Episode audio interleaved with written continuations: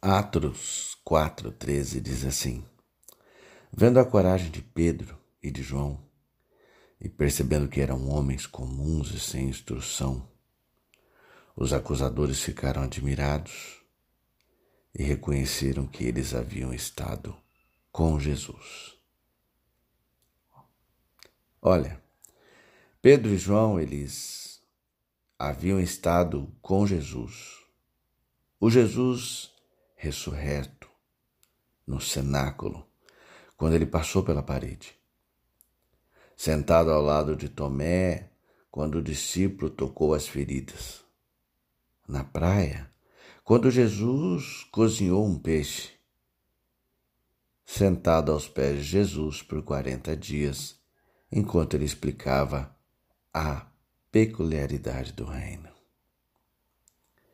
Você seria capaz de usar um pouco de ousadia, de alta octanagem? Hum?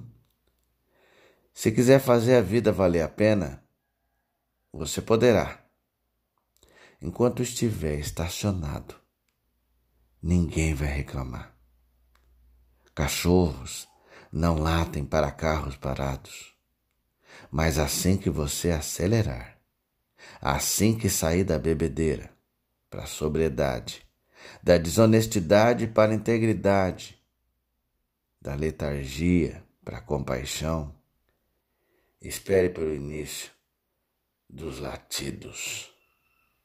Espere ser criticado, espere ser zombado, espere ser perseguido.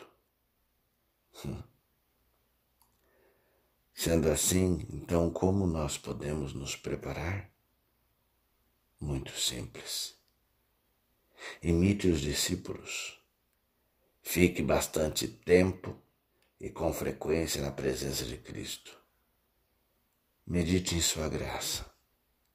Pondere sobre o seu amor. Memorize Suas palavras. Contemple a Sua face.